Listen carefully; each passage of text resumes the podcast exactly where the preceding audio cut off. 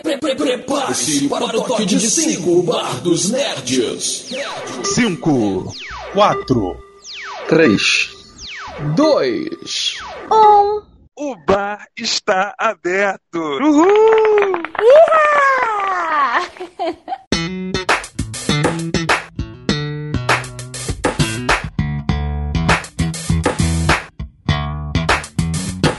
De novo aqui, né? Segunda-feira, estamos reunidos eu, Mano Misa e Leite Babi. Olá, olá, meus amores!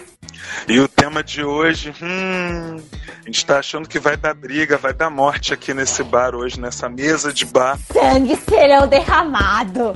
E inclusive, pelo tema né, de hoje, tinha até que voltar aquela música lá do Reginaldo Rossi, que o geladeiro usou lá no início do, do, do Bar dos Nerds, o garçom aqui nessa mesa de bar, entendeu? E essa daí que todo mundo já conhece.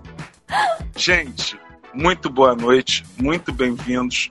Muito obrigado por estarem aqui com a gente mais uma vez.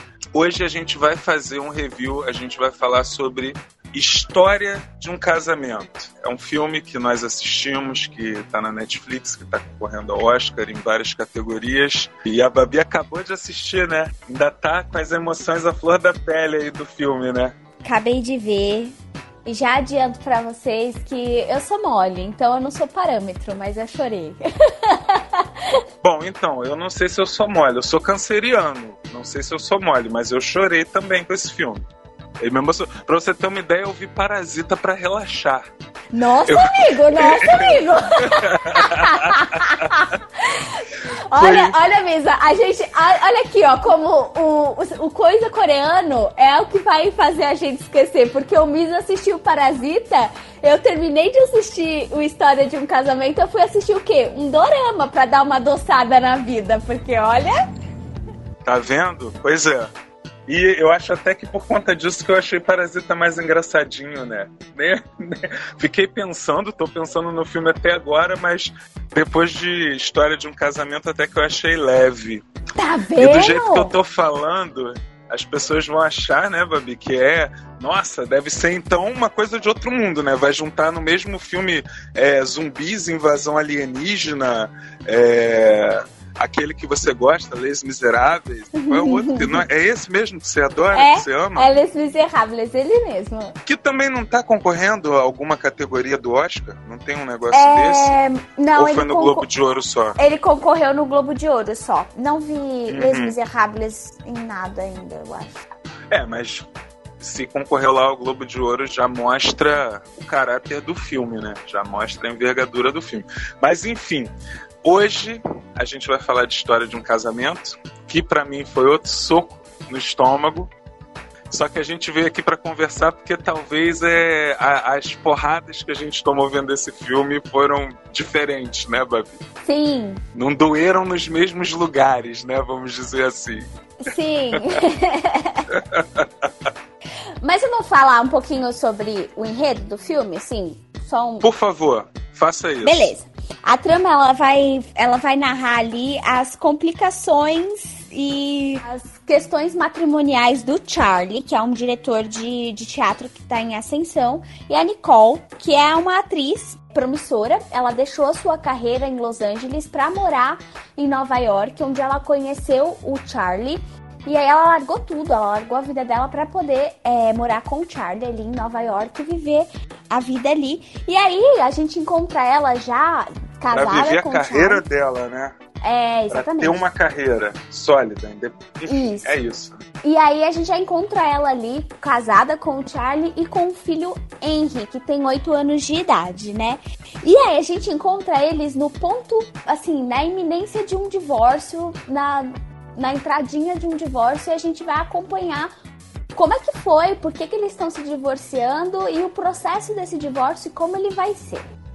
Basicamente é esse o filme. Uhum. Queria até avisar o pessoal que está escutando que, apesar de ser um filme que está indicado algumas categorias do Oscar, além de melhor filme, né, melhor atriz é, principal, melhor ator principal, estão concorrendo a essas categorias que eu me lembre assim por alto agora. Tem mais alguma, Babi, que eu esqueci? Melhor filme, melhor ator, melhor atriz, melhor atriz coadjuvante, melhor trilha sonora original, melhor roteiro original. É, são essas. O Adam Driver tá como melhor ator. E que por mim muito merecido, tá? Melhor papel desse menino aí.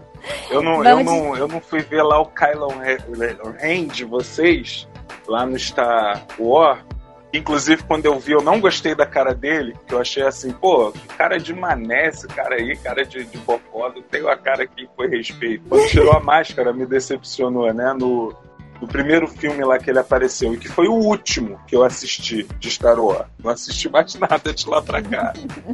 Apesar de todos esses essas categorias aí que o filme está concorrendo. Nós hoje não viemos aqui para falar sobre isso porque a gente vai ter um outro programa para falar sobre o Oscar, falar sobre os indicados. A gente ainda está vendo se a gente vai dividir em dois programas, como é que a gente vai fazer. A gente vai falar só sobre história de casamento. Então esse programa vai ter spoiler, porque a gente vai dar uma analisada no filme como um todo. Né, Babi? É isso mesmo. A gente vai dar nosso pitaco aí de como foi a, no a nossa experiência dentro desse filme. Então, e do meu ponto de vista, o filme também ele, ele fala sobre os relacionamentos, né? E fala como às vezes a falta de comunicação torna as coisas difíceis.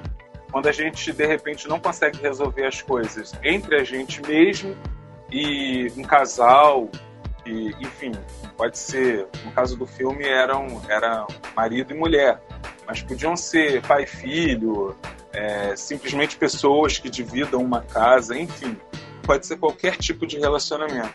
E como as coisas desabam mesmo num, relacionamento, né? É, desabam mesmo quando as pessoas se gostam. As pessoas visivelmente se gostam, mas que pelos desentendimentos do dia a dia, pela incapacidade de entender o outro, aquilo ali acaba desgastando e leva a gente, leva a humanidade por caminhos muito sombrios. Mas e aí, Babi? Até aí você concorda? Até aí eu posso concordar. Aí é, a gente tem que. Falando um pouquinho sobre as questões técnicas do filme, já que o Misa já entrou aí na, na, mensagem que o filme traz e tal, e eu concordo plenamente que eu acho que essa é a mensagem.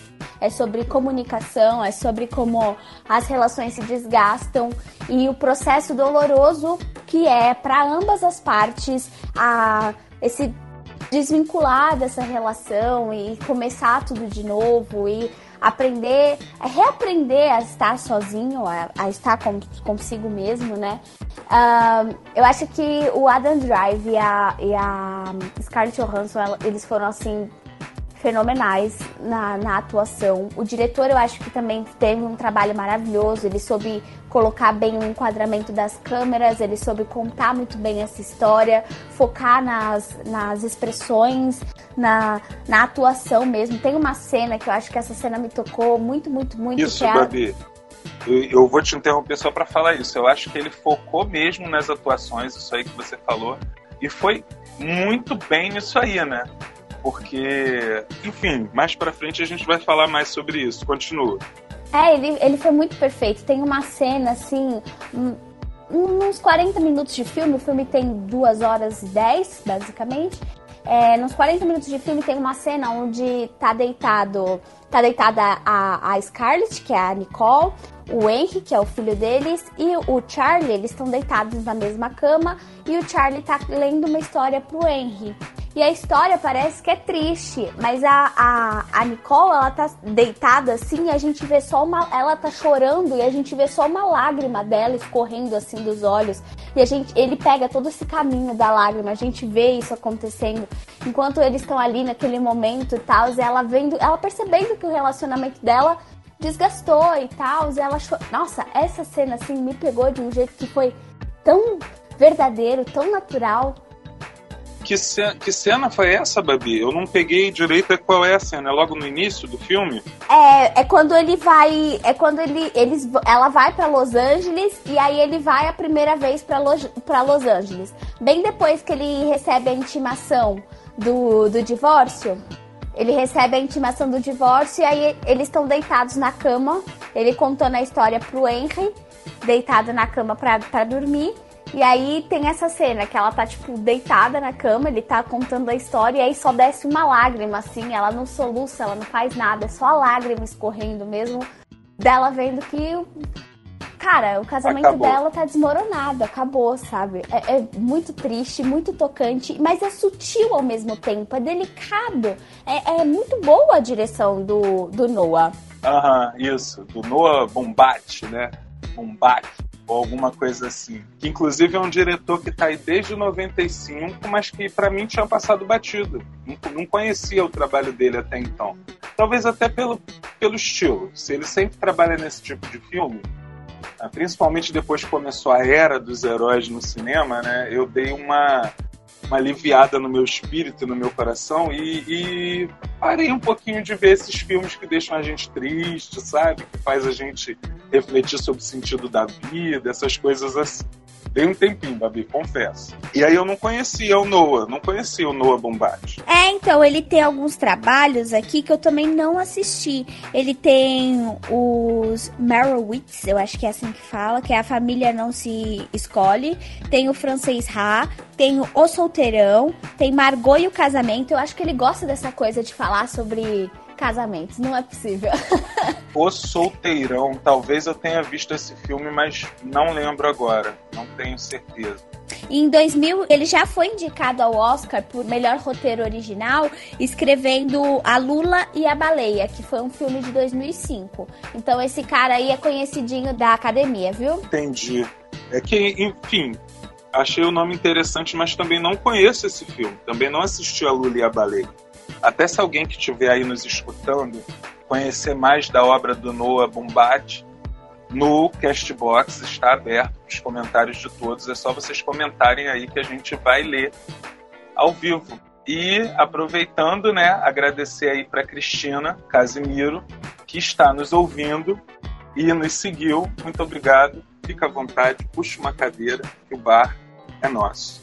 E também agradecer a nossa queridíssima Jéssica, né, que está aí de novo com a gente. Chegou a bordo do bar. Boa noite, Jéssica. Um beijo. O nome dela. Eu já falei pra você. É a coisa mais linda que Deus pôde trazer.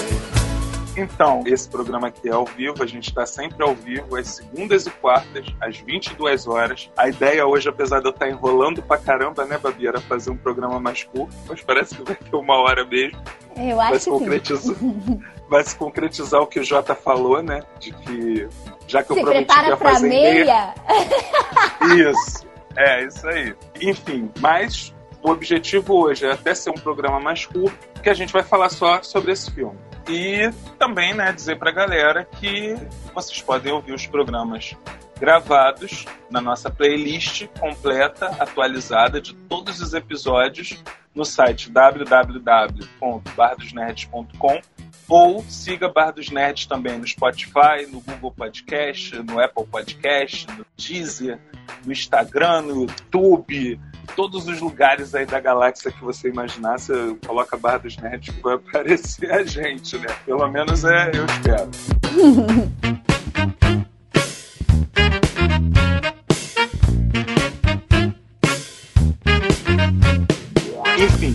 voltar pro filme então. Esse lance, é, você falou sobre a lágrima da Scarlett Johansson e teve uma outra cena também com lágrima que me chamou bastante atenção. Foi inclusive quando eles se separaram mesmo, né? Porque, é, como você já falou lá no início, eles trabalham juntos.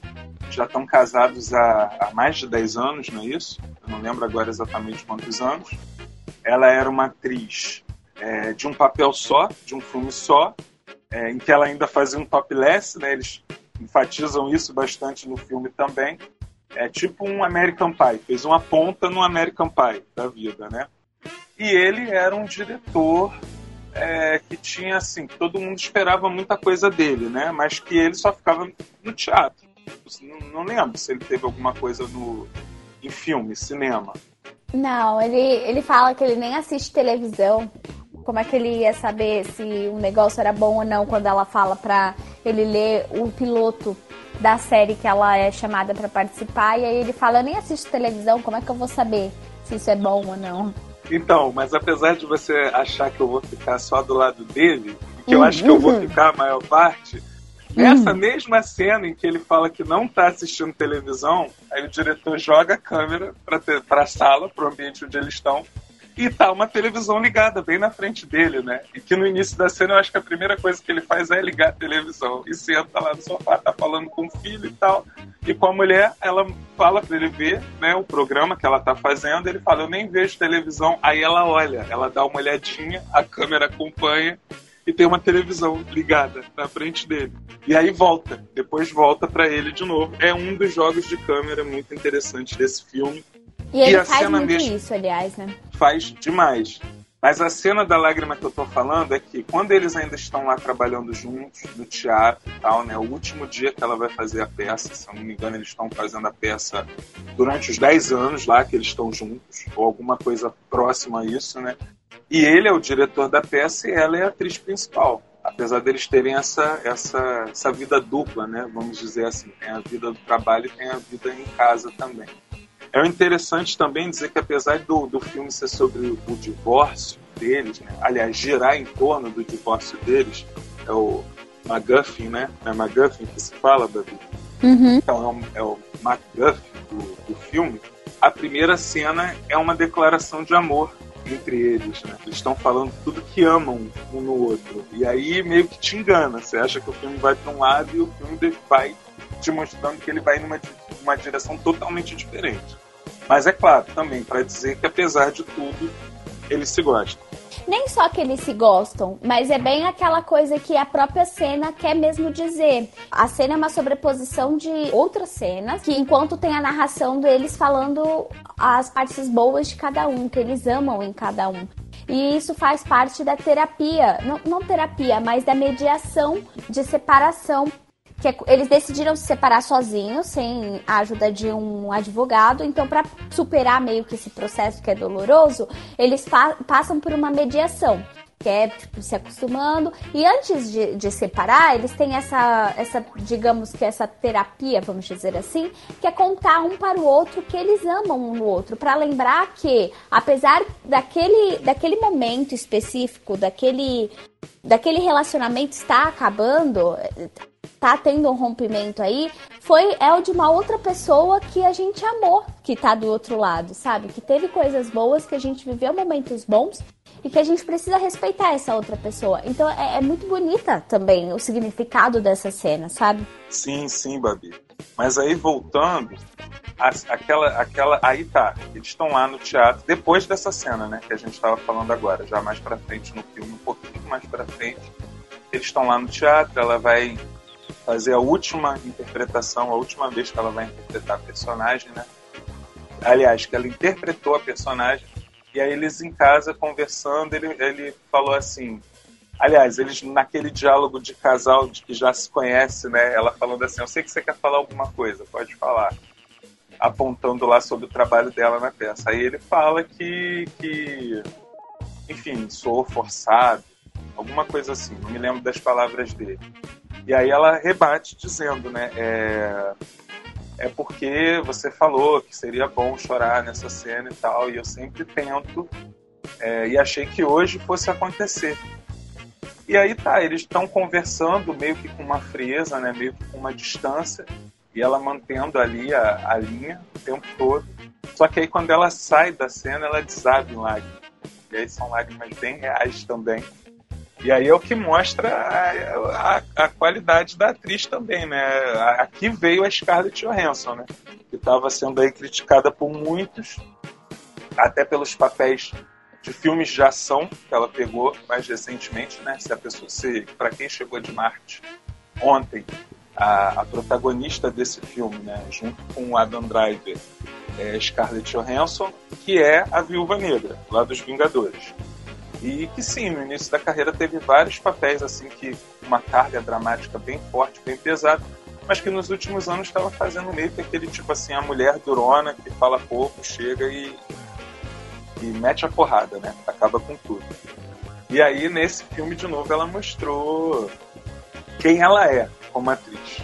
É, eu acho que também vale a pena a gente dar uma mencionada aqui na atuação dos, é, dos advogados que é quando eles entram. Eu não sei o que acontece com a, com a Nicole. É, é, não vou defender também só ela, como você tá achando que sim, mas enfim. Um, tava tudo certo. Eles meio que iam se, se separar meio que de boa, sem a ajuda de advogado, sem nada. Uma coisa meio que a gente vai fazer, beleza? A gente faz aqui. E aí ela decide procurar uma advogada. E ela encontra uma advogada que é assim, como é que eu vou dizer? É aquela pessoa que ela olha para você e fala assim: números. Números, números, números. Isso aqui é meu negócio. E ela trata tudo com uma frieza e ela vai procurando os mínimos detalhes. Praticamente aquele... um coveiro. É, aquele tipo, de, aquele tipo de advogado que ele vai no fundo do poço, assim, ó, encontrar a pior coisa para poder dizer para você levar vantagem para ele ganhar o caso, né? E a atuação dos advogados é assim majestosa, tanto que a, a atriz que faz a advogada, que é a Laura Dern, ela concorreu aí a algumas, algumas premiações, como Globo de Ouro, como o Critic Choice, como o SAG, e ela levou. Tanto que ela levou três prêmios, tá? É Globo de Ouro, o SAG e o Critical Wars ela levou. Então ela, Pô, tá, ela tá concorrendo aí, ela tá fortíssima no páreo. Pô, e ela é uma atriz muito antiga. Eu lembro dela sei lá, desde que eu sou criança. É bem marcante lá o papel dela no Jurassic Park, mas sempre fazendo papel de mocinha. Sempre fazendo um papel assim, meio de que a loura tá ali perdida no meio do negócio. E aí, nesse filme, ela, ela também mostra uma, uma natureza, né, uma segurança nesse papel que foi muito interessante de ver. Essa atriz, essa atriz que geralmente é, é que, que até então era marcada por papéis frágeis, de repente dá, dá essa volta aí, essa guinada. Achei muito legal mesmo, né, Babi? Ah, eu, eu achei incrível. E os discursos dela, os diálogos dela com a Nicole também são muito bons, porque eles frisam algumas alguns estereótipos de casais que a gente sempre ouve muito falar, né? Por exemplo, ah, é, me conta, pode dizer eu também já passei por um divórcio, eu sei como é, e aí ela senta como sua amiga e vai falando e tal. E quando ela tá explicando, elas estão fazendo um tipo uma preparação para ela receber assistente social em casa que vai falar que vai dar o aval dela sobre a guarda do, do filho, né? E aí ela começa a dizer, não, porque mães a gente tem que ser perfeita. E ela começa a dizer: um pai, a gente sabe que ele vai ser desleixado, que ele vai ser isso, então você não vai dizer isso na sua entrevista, você vai dizer outra coisa, porque mães têm que ser perfeita. A gente é avaliado em tudo, a gente não pode pecar em nada e não sei o que. Eu acho, esse, eu acho também as falas dela muito forte e, e ela realmente tem essa segurança, esse negócio de ir lá e peitar e tal. Eu achei assim o papel dela incrível. Engraçado que no mesmo dia que eu assisti o filme, algumas horas antes, eu entrei no Instagram e, e vi uma pessoa é, destacar, fazer um post exatamente com esse diálogo aí da advogada que você falou agora. E não só ela, como o Rei Liotta, o advogado dele também, fez um papel incrível como advogado. É, apesar de ter um papel menor, Uhum. E aí a gente entra num outro quesito do filme. Eu vou pegar esse gancho aí que você falou do diálogo dela para falar que é, o, o, o ponto alto para mim desse filme, a coisa em que ele foi perfeito, são os diálogos, porque são diálogos muito naturais, muito realistas. É o que as uhum. pessoas falam na vida real geralmente. Aquilo que, aquilo que eu deixei para falar mais para frente é que está sendo muito comentado, né, que no diálogo final deles, do casal, quando eles finalmente conseguem se confrontar, né, é, falarem sobre o que estava acontecendo, todo mundo achou que era improviso. E no final das contas, é, nas entrevistas eles falaram, não, não foi improviso não, é, era tudo roteiro, estava lá palavra por palavra escrita no roteiro. Então quer dizer, incrível. E Aí eu vou ter que te falar, Babi, como eu tenho muito contato com esse mundo jurídico, conheço muita gente, não é diferente daquilo que falam de um médico, por exemplo. E aí o contato ali acaba deixando a pessoa fria. Então, a maneira como os advogados trataram a situação eu também achei extremamente realista. É, uma, é, é, é o que eu esperaria de um bom advogado na vida real mesmo, porque tratando a coisa como negócio e como a gente mesmo fala lá, existe a, a, real realidade e existe a verdade jurídica, entendeu? E que raramente são a mesma coisa. Dificilmente são a mesma coisa. Lembra até daquele filme, eu acho que é Código de Conduta, aquele que o, que o cara se faz preso, é, confronta todo o sistema judiciário é, para provar que o sistema é injusto. Uhum, é com um é ator até conhecido. Então, é, essa coisa aí, essa situação, a maneira como os advogados foram retratados nesse filme, é, tratando a coisa só como negócio, apesar de, de, estar ali tão próximo, né? Porque a Laura Dern se tornou realmente praticamente amiga da Nicole, né? Uhum. É, e, enfim, é bem realista também. Outra coisa que deixou a coisa muito realista foi quando eles estavam ali sentados na sala tentando um acordo de boinhas é, entre os advogados, né? Eles não falavam nada. O, o, casal não fala nada entre si, eles, tipo, só os dois advogados ali discutindo as partes. E aí, do nada, o cara vira e fala assim: vamos parar pro almoço? E aí eles começam, tipo, a escolher o cardápio e tal. E aí. Incrível. A, Com a mesma é naturalidade, coisa... né? Sem Nossa, mudar de tom. Se, como se nada tivesse acontecendo. E aí ele, tipo, tá lá tentando escolher, ele não escolhe, aí a Nicole já pega ele o cardápio tá e fala. Né? Ele vai comer isso, isso isso, eu vou comer isso daqui, beleza? E tipo, e aí depois, ah, beleza, você vai fazer o pedido? Então vamos continuar aqui. Que a gente tava falando mesmo? Ah, sobre a, a guarda da criança. Sim, foi uma coisa muito natural, muito espontânea. E ainda eu tem acho... um outro detalhe. A advogada estava totalmente contra ele, né? Detonando ele ali.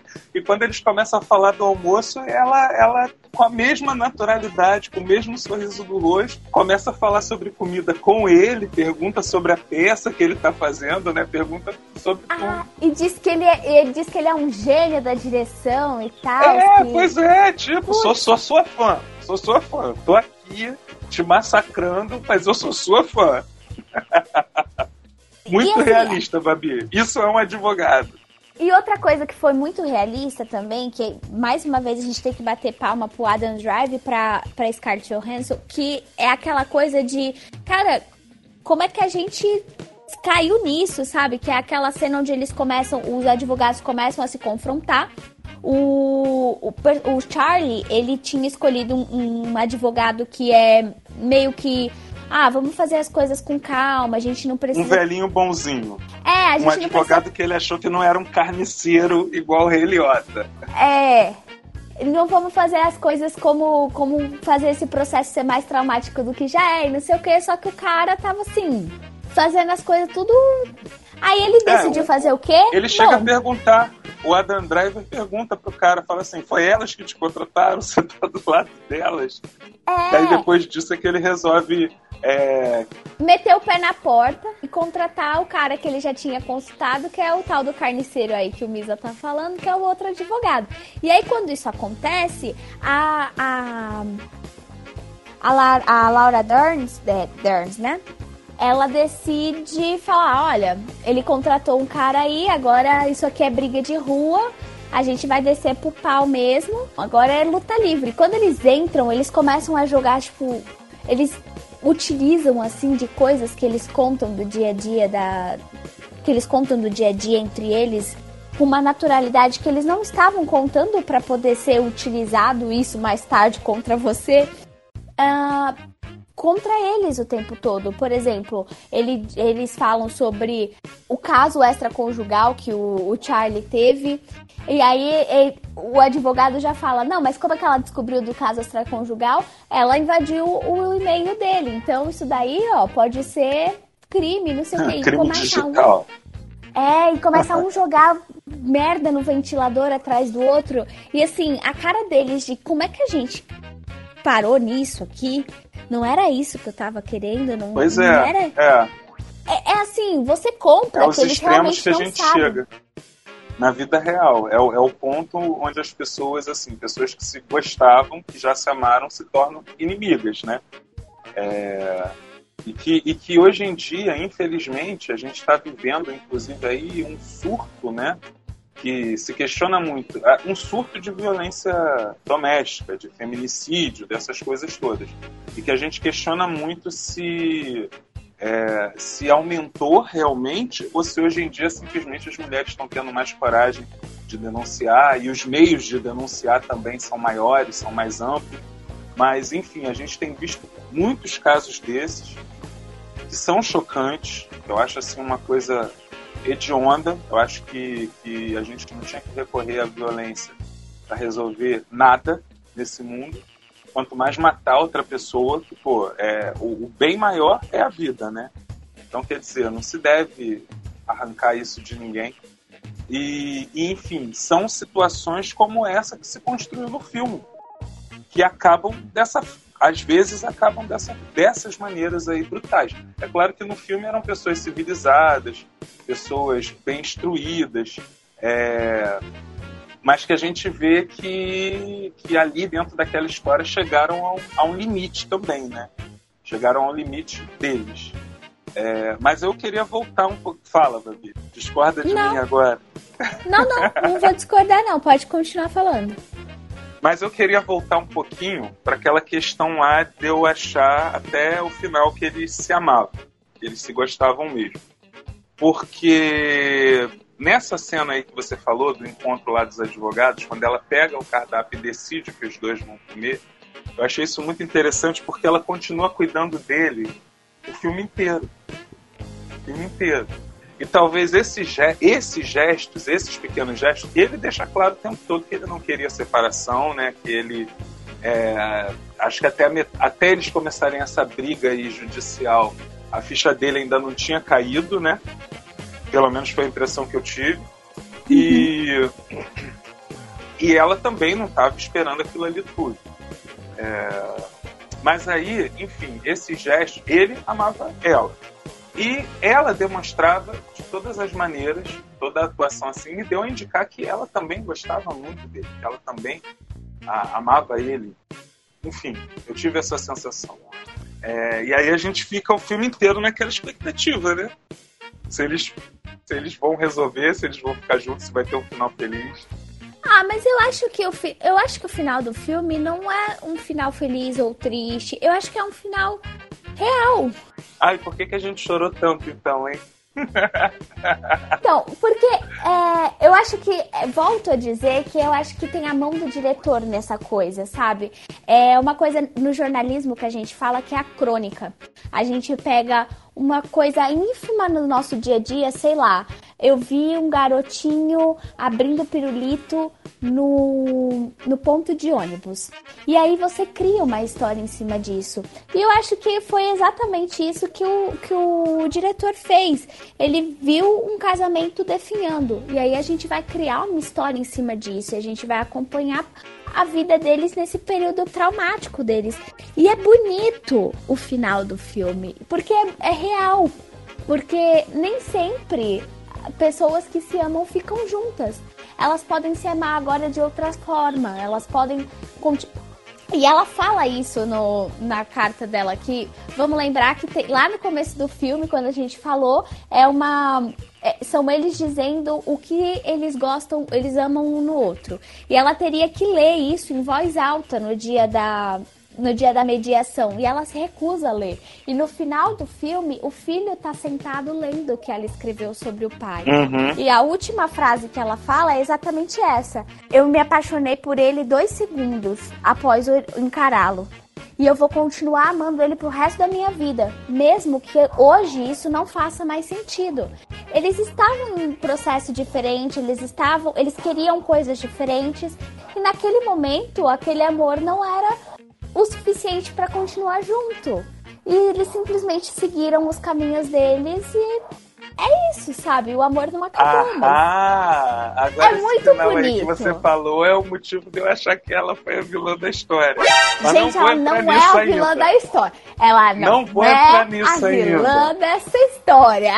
Ó, já que você já entregou o final aí do filme, né? Mas ainda bem que a gente avisou logo no início que ia ter spoiler mesmo. É, mas não tá acabando o programa ainda não. É, eu acho que a observação que você fez foi perfeita. Eu achei o final triste justamente porque foi real.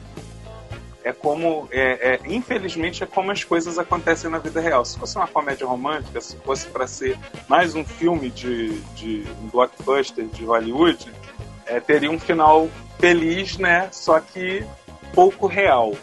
E obviamente que ia tirar todo o impacto da história.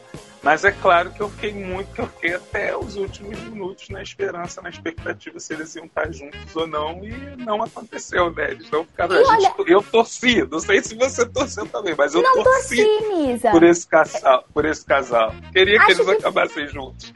Eu acho que foi, eu acho que foi uma coisa assim que Cara, na hora que eu vi que eles estavam naquele processo, a única coisa que eu, que eu sentia é quando você tá com um parente seu em um, um, estado meio que terminal e você tá vendo ele sofrer e você só quer que aquilo acabe logo pra ele, sabe?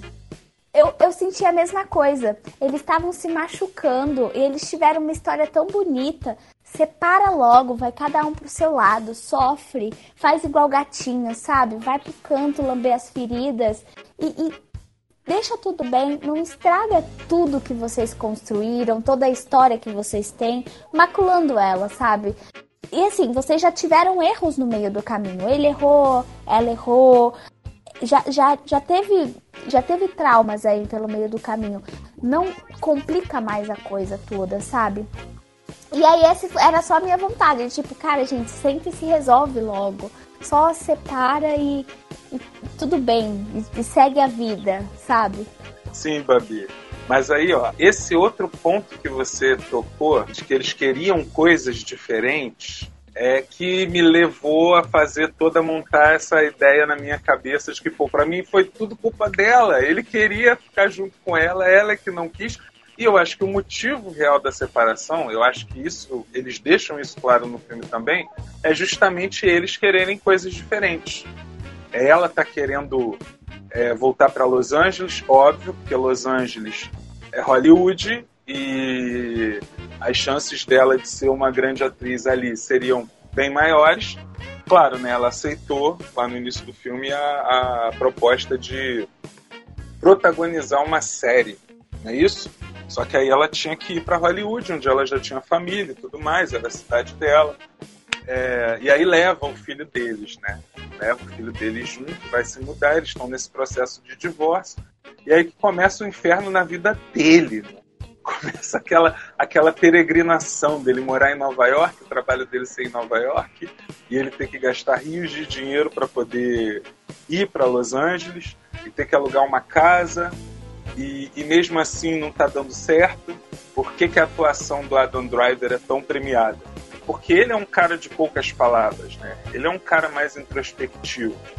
E você passar toda uma carga emocional num personagem que fala pouco, é uma coisa, é, é bem difícil, né? É o que muita gente está até falando. Será quem, quem será que realmente fez a melhor atuação? Foi o, o Joaquim Phoenix com o Coringa, que é um personagem bem mais versátil, que, que permite o ator explorar diversos aspectos, como o próprio Joaquim Phoenix explorou, né? Ele, ele conseguiu ser vários Coringas num só. É, já o Adam Driver tinha que se conter o filme inteiro. Ele não podia puxar uma espada Jedi e sair cortando tudo para resolver o problema dele. E, e, que é o que marcou a atuação dele nesse filme. Então, como a gente já vai entrar nesse mérito de ah, ela é a vilã ou não do filme, a primeira coisa é que a gente tem que lembrar que é um homem escrevendo esse filme e dirigindo esse filme. Então, eu senti. Ah. Deixa eu terminar de falar. Fala, tô te ouvindo, ué eu senti muito que era que, que o filme ele tinha muito mais a visão do do Charlie sobre como estava sendo o fim daquele relacionamento do que da Nicole. Em alguns momentos a gente vê como ela reage, como ela tá, mas são muito poucos.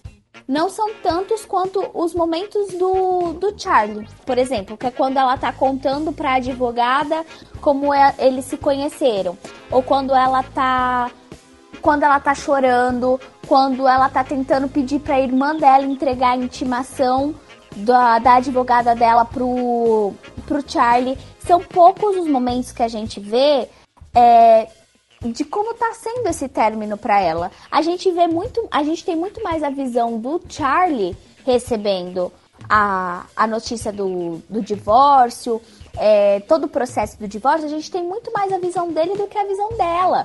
Tanto é que a gente a gente não vê como é que ela conhece a a Nicole conhece o namorado dela. Então dá muito a entender de que, tipo, cara, ela tá super bem, ela tá super legal, ela tá até com um namoradinho novo. Ou, por exemplo, quando ele chega na casa dela e aí ela cortou o cabelo pintou o cabelo. E aí ele vem e fala assim: Você pintou o cabelo? E não sei o que, tipo, que, meio que querendo dar a impressão de que. Ah, ela tá bem, ela tá suave, ela só queria ir para Los Angeles, e a gente vê muito também essa coisa de tipo, ele vai no escritório de, ele vai no escritório de advocacia e aí ele, o, o, advogado não pode representar ele porque a Nicole já foi no, nesse advogado.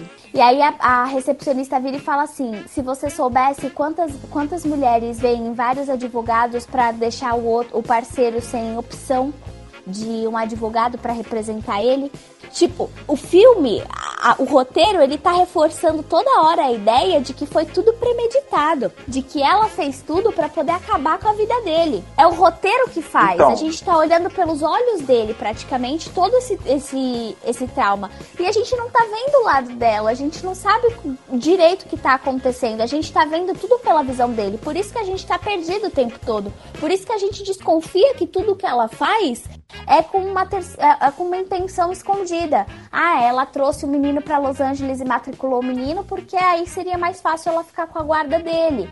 Ah, ela. Tipo, tudo parece que é premeditado. E é o roteiro que diz isso.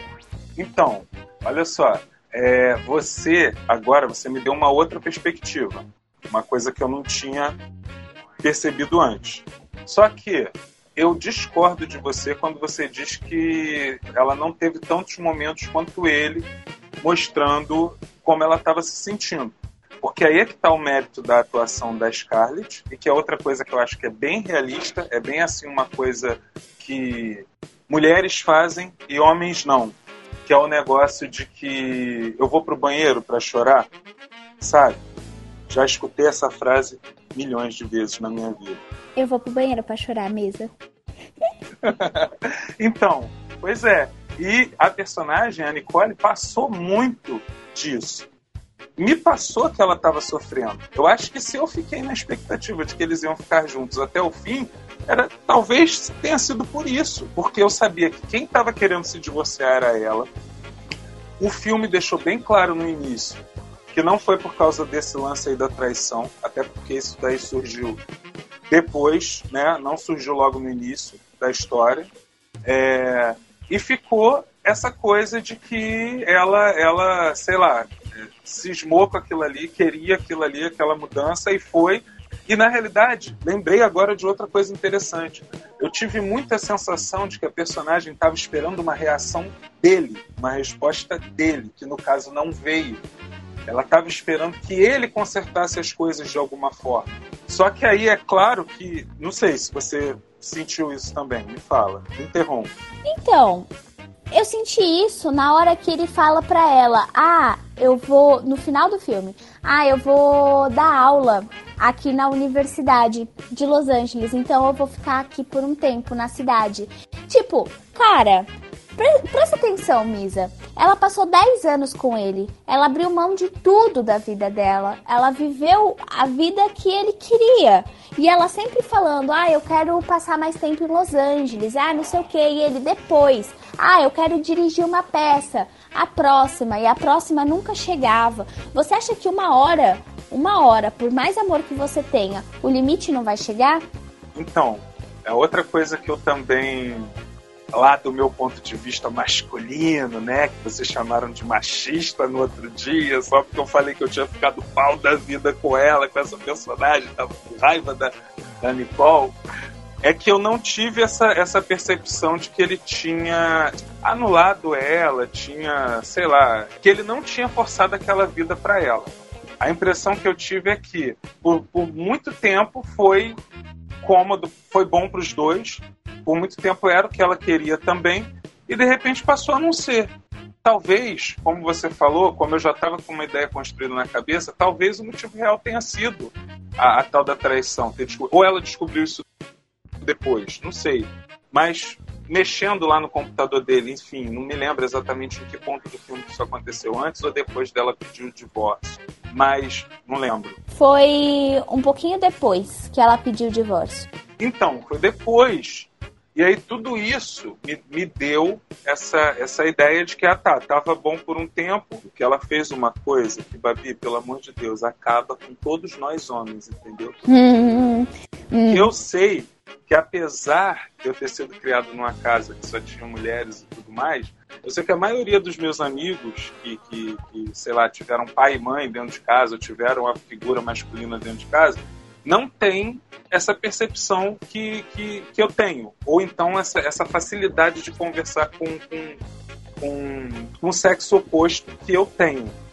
É, mas a sensação que eu tive é essa, de que ela estava esperando uma reação dele, uma atitude dele, e aí ele, da parte dele, não entendia qual era a reação, porque aí sim entra isso aí que você falou, de que a, a visão, eu acho que não foi a visão do diretor, o Babi, era para passar a visão do, do Adam Driver do marido, no caso, de que ela tava bem. Mas que é essa coisa eu... que sempre tem essa sensação, né? Acaba o relacionamento, a mulher se arruma, fica mais bonita, parece que dá um up. O homem se acaba, né? Se destrói, vai pro bar, fica barrigudo. Mas isso aí é coisa do roteiro. Quem escreveu o roteiro foi também o, o Noah. Ele também escreveu o roteiro. E ele escreveu a história pela visão de um homem. Ponto. Ele dá alguns. Ele dá algumas visões da Nicole, como ela tá, tá tentando lidar com isso, dá. Mas ele. A, o filme é muito mais a visão do, do Charlie sobre como tá, como tá sendo esse processo do que da Nicole. E assim, Nisa, é óbvio que ela tava esperando. Ela tava esperando que ele virasse e falasse assim: beleza, pelo menos uma vez na, na, vida a gente vai fazer uma coisa que você está pedindo. Vamos passar um tempo ali em Los Angeles, por que não? E ele só uhum. foi passar um tempo em Los Angeles depois quando o casamento dele acabou. Ele não podia é, ter dado, entendi. ele não podia ter dado o braço a torcer um pouco antes e tentado salvar. Ela uhum. fala isso. Ela fala não, isso pra advogada. Ela questão. fala isso pra advogada. Ela vira e fala assim: se ele tivesse, se ele tivesse dito, ok, amor, eu te dou, eu te dou o meu apoio, eu estou muito feliz para você conseguir esse papel, vai lá e faz da série. Não teria o divórcio. O ela divórcio. fala isso, que ela recebeu o papel da série e que em vez dele apoiar ela, em vez dele, dele dar suporte para ela e ficar feliz por ela, ele foi lá e zombou. E foi aí que ela tomou a decisão de falar assim: não, chega, eu vou seguir a minha vida e eu vou fazer o que eu quero agora, porque eu sempre faço o que ele quer. E ela não tá errada, e ela não é vião por isso. Você, você me convenceu, Babi. Você me mostrou do ponto de vista dela que durante o filme eu estava totalmente cego, eu estava possesso de ódio. Né? Aliás, como eu falei para vocês, eu passei também uma separação já não está nem tão recente, né? já tem quase dois anos, mas com, com, com, a mãe do meu filho. Então, quer dizer, é uma coisa que para mim. É, é, e que esse motivo, a minha experiência pessoal, também é um motivo pelo qual esse filme é, me tocou bastante, me marcou bastante. Você se reconhece muito no personagem do Charlie. Como a história, basicamente, a maioria da história é contada pelo ponto de vista dele, você se enxerga muito no, no lugar Mas dele. Mas olha só, sabe? então, continuo não concordando com isso. Eu acho que foi bem equilibrado, foi tanto dela quanto dele. E você me mostrou realmente, eu até estava aqui revendo na minha cabeça as cenas do filme de tipo assim, os momentos em que ele é negligente com ela, né? Que tipo, ela, mesmo eles em divórcio, ela tá ali dando uma chance, dando um empurrãozinho para ele, mas ele meio que como a cena que a gente falou antes da televisão. Ela perguntando, é. e aí, você já viu a série?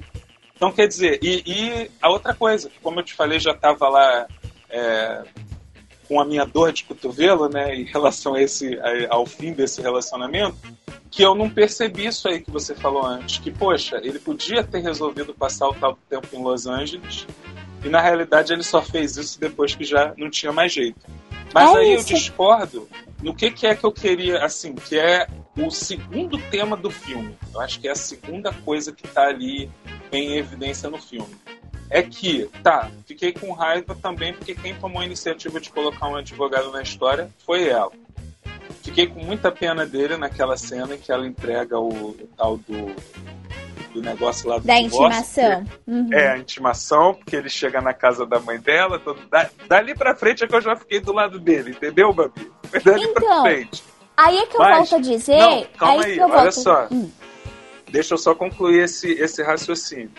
Mas sim, tá, ela estava tentando também, mas aí, a partir do momento em que eles colocaram os advogados na história, foi aí que acabou.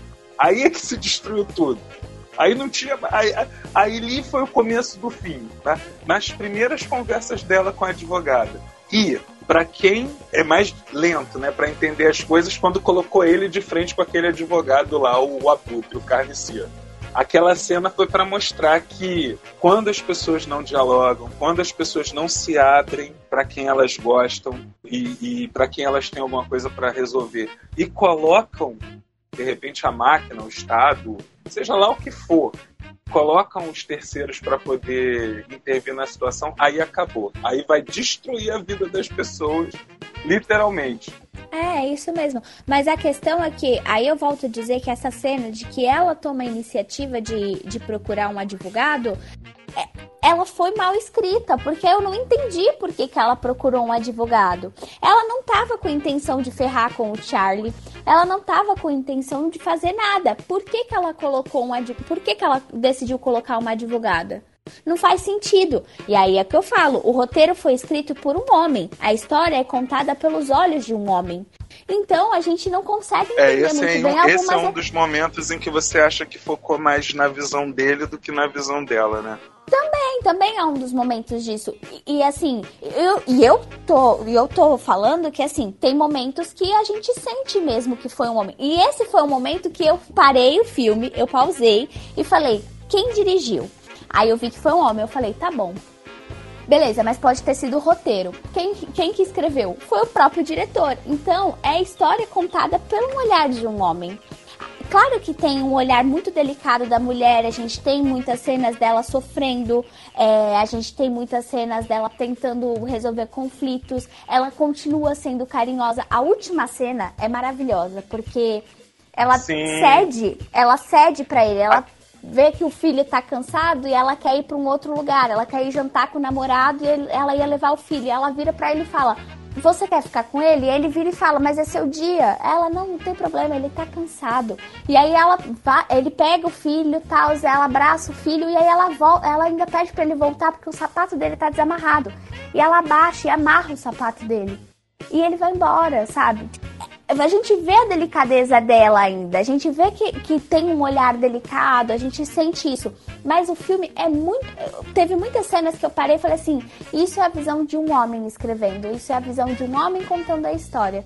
Por isso que, é, que tem cena da, da advogada, o, do advogado falando: elas são loucas, essas mulheres são loucas, vocês vão ver que. Você vai ver que nesse meio do processo elas são tudo doidas. E é isso que a gente ouve de homem o tempo todo, que a gente é louca. Mas é porque, é porque o homem, geralmente, via de regra, nós homens, e é claro que eu também devo cometer meus desliz, talvez até bastante, é que a gente não entende esses pequenos gestos. É como assim, né? Mulheres são gatos e homens são cachorros. Aí você vê o comportamento dos dois interagindo junto e é muito diferente. E eu acho que não, não percebem.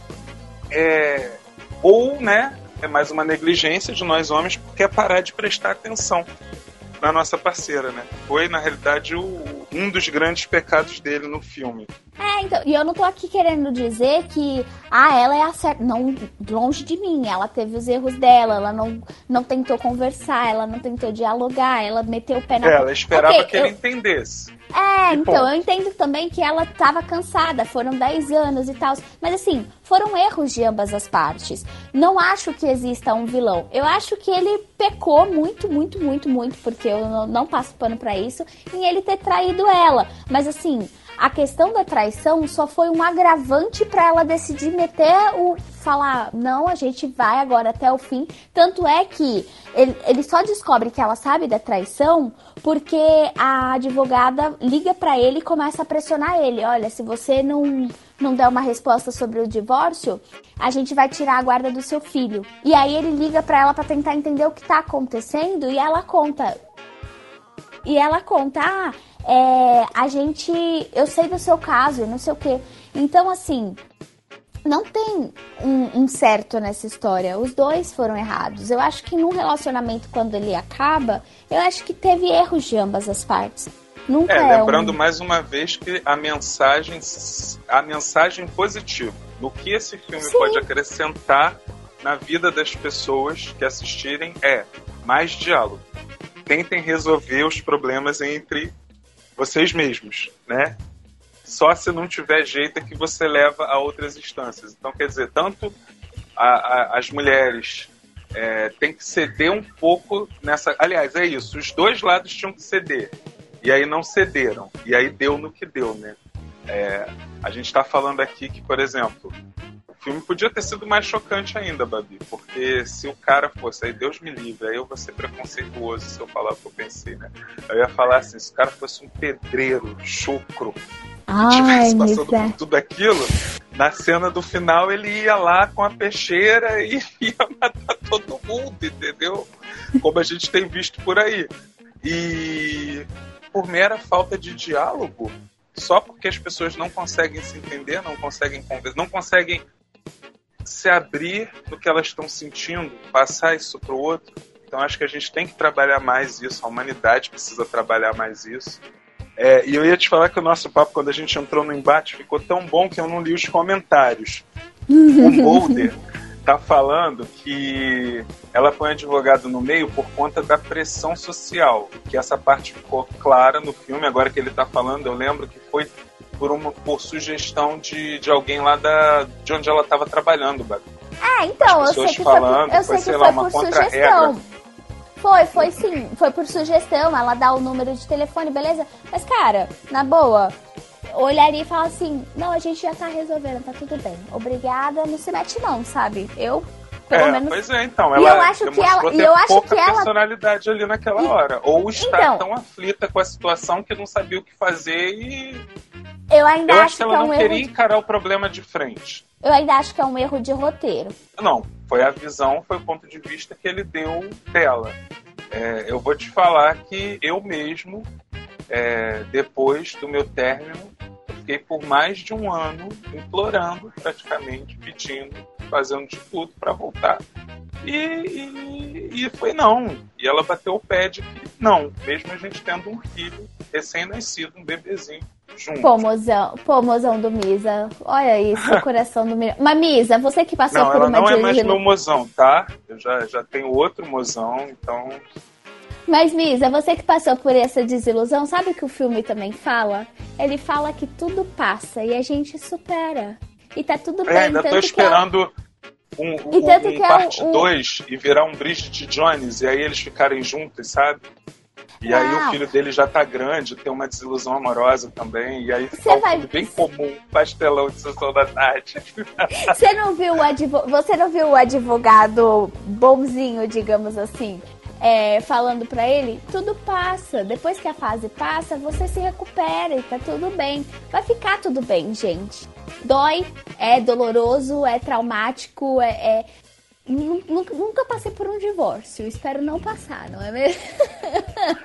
É, Porque provavelmente vai acabar em assassinato. Ó, sabe quem tá aqui com a gente hoje também, além do Gabriel Mulder, né, nosso parceiro, nosso amigo, também está o nosso Matusa Mendes. que tá dizendo que terminou de ver o Drácula agora, pela nossa indicação. Renata Araújo está na área. Obrigado aí por estar seguindo a gente também. Muito obrigada, Renata. Seja muito bem-vindo. É isso aí. Valeu mesmo, gente.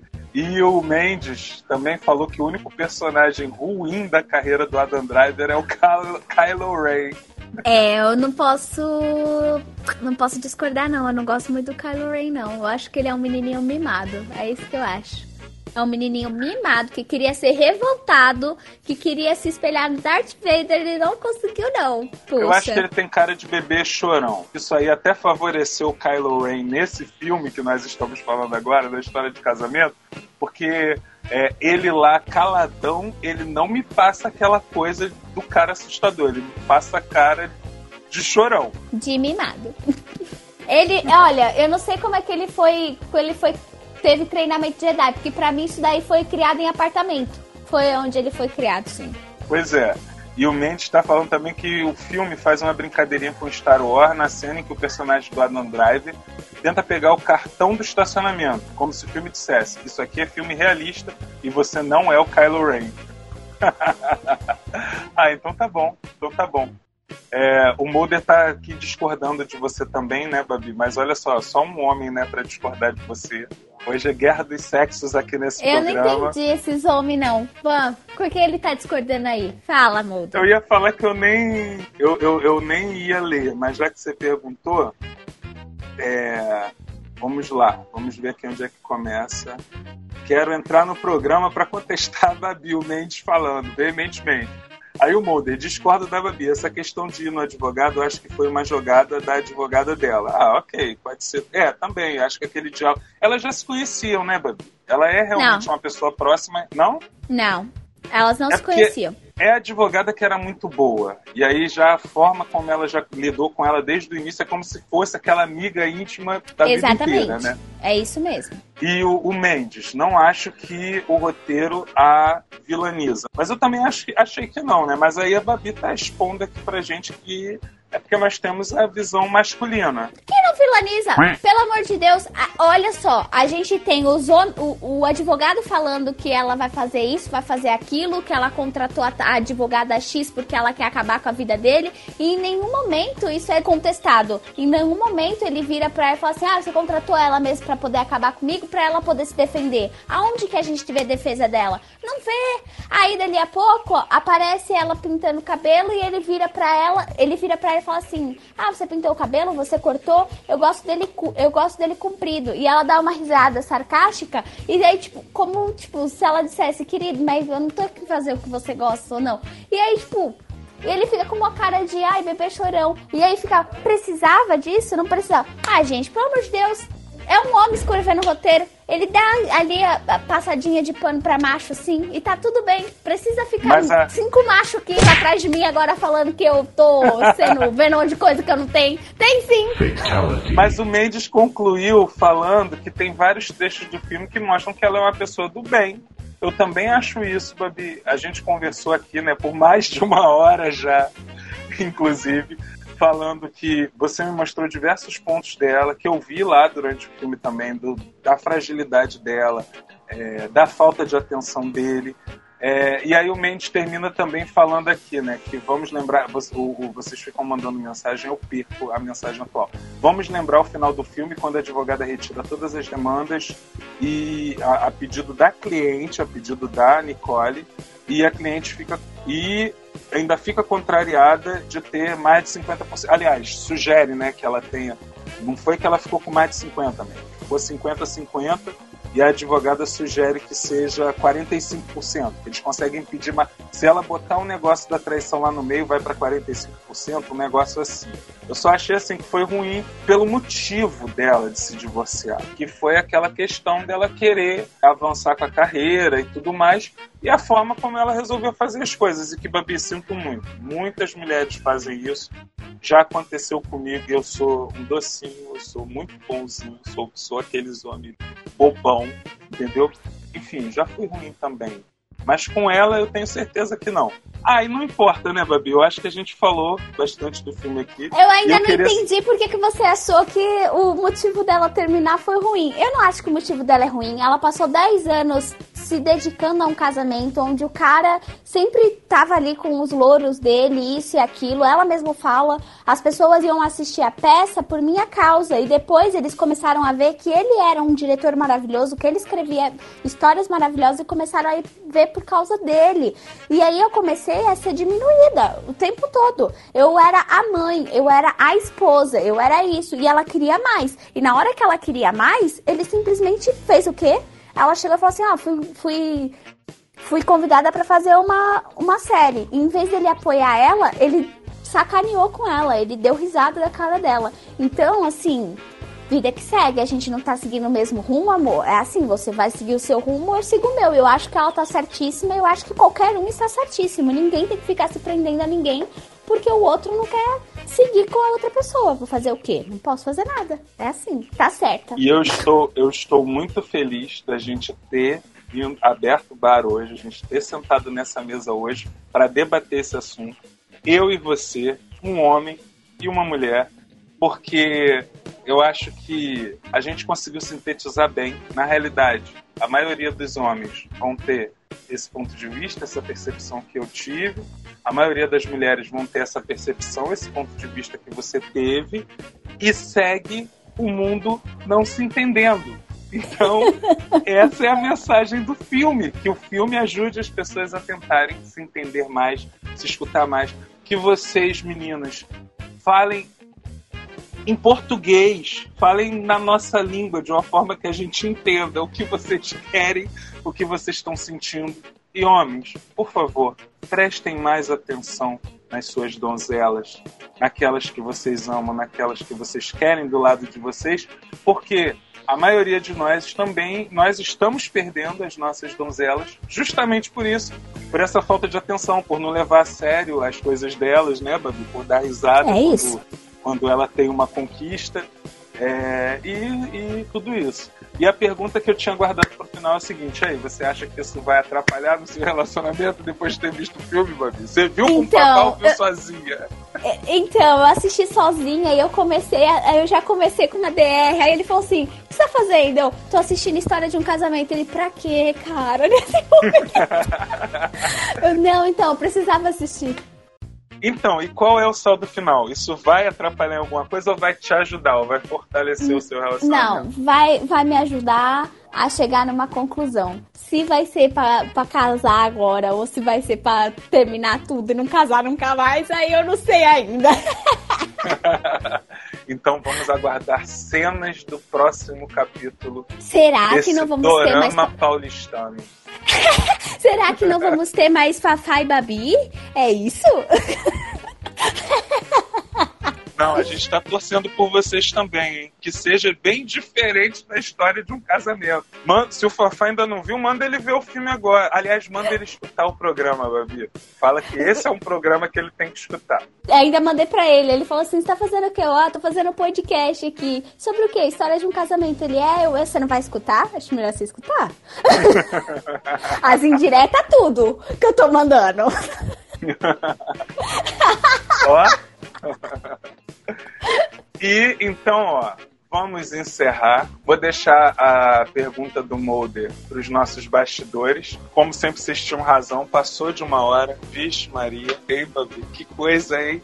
Eu sabia, Miss. Eu não sei porque que você tava lá nesse bate-papo o dia inteiro. Eu já tava cansada já. E ainda fiquei enrolando no início do programa, é mole? Olha aí. Cara, eu ainda, eu ainda fiquei tá pensando. Depois que eu terminei o filme, eu falei, ele vai querer fazer um programa de meia hora. Quero só ver, meia hora a gente falar sobre esse, esse filme. Se fosse o caso, eu ia ficar aqui e ia deixar você falar sozinha, né? Acho que ia dar uma hora e ia dar, né? Ia sim, ia dar. o Moder tá falando, nunca duvidei. Bom, então vamos encerrar. Quer falar mais alguma coisa, Babi? Faltou alguma Não. coisa? Não, é isso mesmo. Acho que você tá já falou. Satisfeita? Né?